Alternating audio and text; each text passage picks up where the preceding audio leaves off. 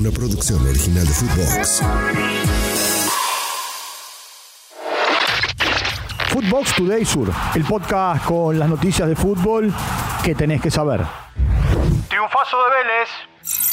El equipo de Sebastián Méndez le ganó 1-0 a Lanús con gol de Walter Bow a los 42 minutos del primer tiempo.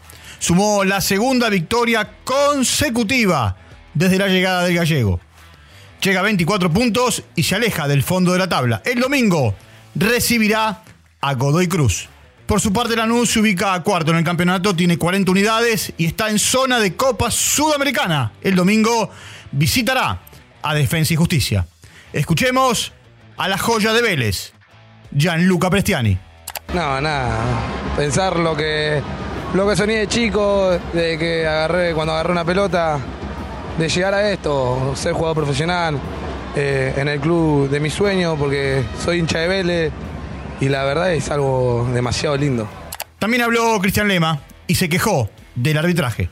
Sí, creo que el primer tiempo fue malo nuestro, impreciso, nos apuramos, no encontramos, no encontramos el partido y ellos en una contra nos hacen un gol. Y después no mucho más. El segundo tiempo sí creo que merecimos por lo menos el empate. Fuimos siempre. A veces es difícil con estos árbitros, muy difícil a veces. Son cosas que, que no- nos superan a nosotros, no podemos hacer nada, pero hay que decirlo porque este fue el mismo de gimnasia que también nos perjudicó. Miércoles de superacción. Con cinco partidos, continuará hoy la fecha 23 de la Liga Profesional. 15.30, Godoy Cruz recibirá a Platense. A las 17, Tigre recibirá a Banfield. A las 18, Central Estudiantes. Y el plato fuerte llegará a última hora del día. 19.30, Racing San Lorenzo. Y 21.30, River Colón. Tiempo de escuchar al técnico de San Lorenzo. Esto dijo Rubén Darío Insúa.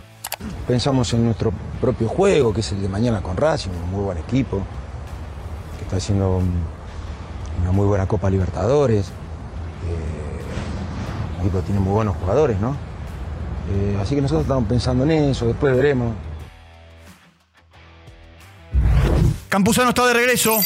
El mediocampista se entrenó con Boca tras su préstamo en el eh, Sport de Turquía. Jorge Almirón dio el visto bueno para que Jorman Campuzano sea parte del equipo en los octavos de final de la Copa Libertadores de América. Desde su llegada a Boca en enero del 2019, el colombiano ganó cinco títulos locales. Esto dijo tras arribar a la Argentina. No, no, bien, bien, gracias a Dios. eh, voy a hacer un lindo trabajo a Turquía, sumar minutos, que era lo importante. Bueno, el profe Jorge me conoce, habló conmigo, bueno, ya mañana me voy a encontrar con ellos y ellos tomarán siempre la mejor decisión.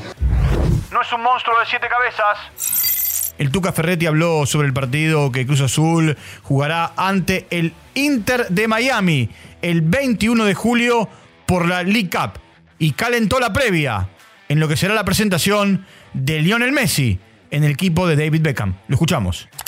O sea, yo juego contra Toluca y tú quieres que sea mi Messi, mano, no, hombre, o sea, déjame dormir tranquilo todavía. No, o sea, ahorita, y ya cuando toque allá en Miami, foro del Bay, pues ahí sí, ya pensaré en la semana qué vamos a hacer. Tampoco es un monstruo de siete cabezas, ¿verdad? Es un super jugador. Y los otros también lo son. Pero bueno, yo creo que también nosotros no cantamos nada rancheras. De Junín a la paternal. Luciano Gundú será refuerzo de Argentinos Juniors para el segundo semestre del 2023. El delantero de 22 años convirtió 16 goles en 67 partidos con la camiseta de Sarmiento de Junín. Nuevo técnico interino. Fernando Diniz fue designado como entrenador interino del seleccionado brasileño de cara a las eliminatorias. Dirigirá la verde amarela y en paralelo también lo hará con Fluminense, mientras la CBF espera la llegada de Carlo Ancelotti en 2024. Los primeros compromisos para Diniz con Brasil serán en septiembre, frente a Bolivia y Perú por las eliminatorias, y en octubre ante la Argentina y Colombia. Footbox Today Sur. una producción original de Footbox.